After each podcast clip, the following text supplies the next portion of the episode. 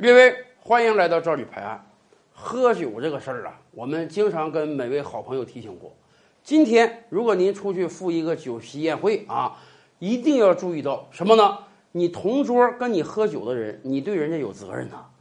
你同桌一起喝酒的人，如果说实在的啊，各种原因吧，不管你劝不劝酒啊，喝酒出点风险啊，有个三长两短，有个意外，你如果没有尽到看护义务的话，你最损了要赔人一笔钱啊。当然，这两年整个社会的普法意识很浓啊，很多人都清楚，哎。我喝酒的时候，我对人家有看护义务，甚至很多时候出了事儿之后啊，家庭成员会第一时间啊起诉所有同桌喝酒的人啊，认为他们都有这个法定赔偿义务。所以啊，这两年来因为喝酒的事儿也给大家造成了很多困扰。以往的节目我们不就跟大家聊过吗？说某地啊有一群七十多岁的老同学啊，几十年没见面了，想一起搞个同学聚会，热闹热闹。那同学聚会就得喝酒啊，结果人家聚会之前啊。让每一个老人都签了个生死状，那意思我是自己主动来参加这个聚会的啊！我因为喝酒出了任何事儿，跟我老同学没关系，我不要求人家赔偿。大家看到了吧？很多老年人都谨慎到这个状态了，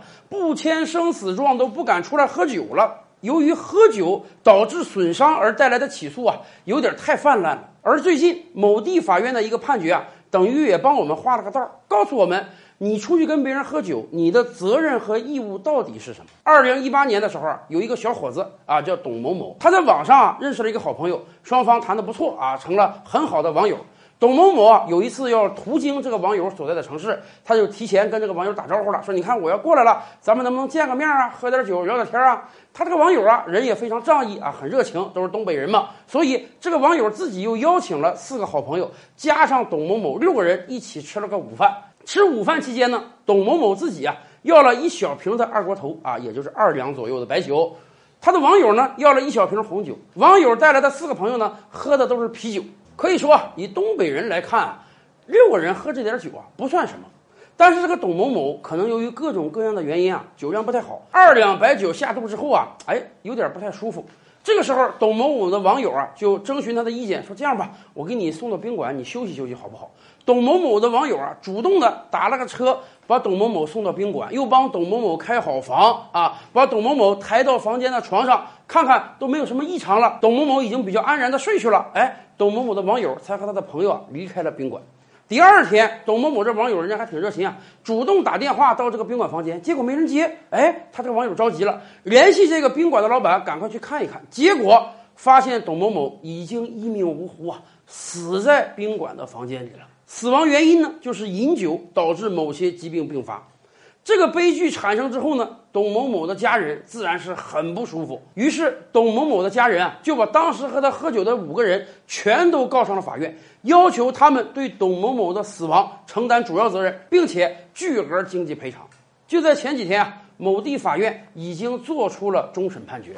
法官是这么解释的啊，法官说：“你看，首先第一，这六个人啊。”只有董某某喝了白酒，而且只喝了二两酒。那几个人要么喝的是啤酒，要么喝的是红酒，也没有激烈的劝酒行为。更何况二两白酒在普通人的认知中啊，它不是一个过量饮酒的概念。一般人的酒量也不至于说喝二两就怎么样。这是第一。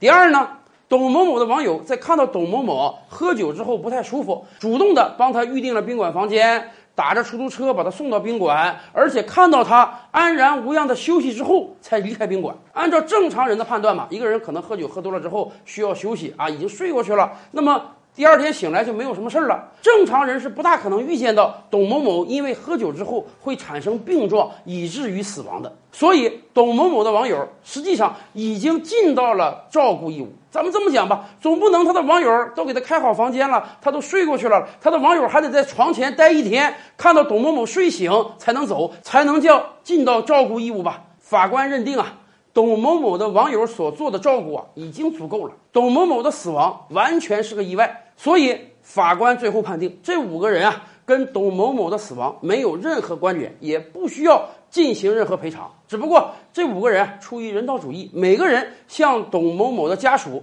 支付了三千元的慰问金，这个案子算是告一段落。通过这个案子，也告诉我们每一个人，虽然说跟我们同桌喝酒的人，哎，我们有照顾义务，但是这个照顾义务啊，不是无限的。我们每个人跟别人喝酒的时候，只要做到以下几点，就可以全身而退。哪几点呢？第一呀，喝酒别拼酒，别劝酒。你不能你强迫别人喝酒。如果你有强迫别人喝酒、强行劝酒的行为，那么对不起，你这个赔偿责任是逃不掉的。第二，当感觉到跟你同桌喝酒的人啊有醉酒的行为、有这个不舒服的行为的时候，你要对他尽到照顾义务。什么叫照顾义务？要不然把他送回家里去，交给他的亲属；要不然给他找一个安全、舒适、可以休息的地方。只要你做到了这些，你就算是尽到了照顾义务。那么未来再出现什么意外，跟你是没有太大关系的。反之，如果你尽不到这些义务，那么对不起，等待你的将是天价的索赔呀！更多大千世界，更多古今完人，点击赵吕拍案的头像进来看看哦。照吕拍案，本回书着落在此。欲知大千世界尚有何等惊奇，自然是且听下回分解。